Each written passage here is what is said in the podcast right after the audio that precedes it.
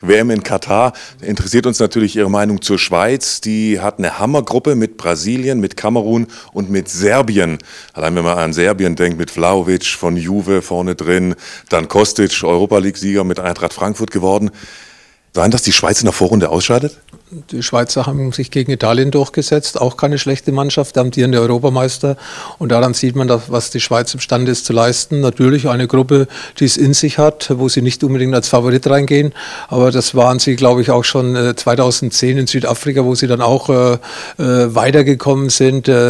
Äh, die Schweiz überrascht mich nicht. Die erzielen ihre Ergebnisse, sie spielen kompakt, sie spielen sehr diszipliniert, haben jetzt vielleicht nicht den Überflieger, aber sind auf jeder Position gut besetzt.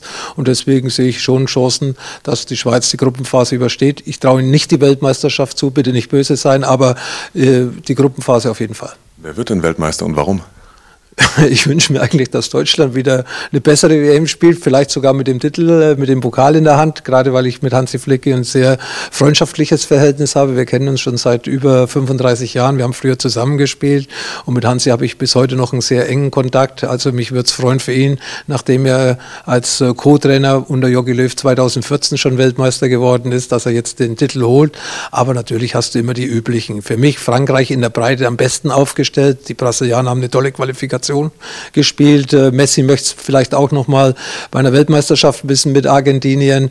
Ja, und sonst hast du natürlich noch Spanien, die Engländer, die Belgier. Ja, das sind schon sechs, sieben Mannschaften, die im Endeffekt äh, wahrscheinlich auch dann irgendwie den Titel unter sich ausmachen. Aber man darf auch die afrikanischen, asiatischen Mannschaften nicht vergessen. Sie haben alle aufgeholt, sind athletischer geworden, sind disziplinierter geworden. Und deswegen freue ich mich einfach auf eine spannende Weltmeisterschaft. Dann vielen Dank fürs Gespräch und alles Gute. Bitte. Dankeschön.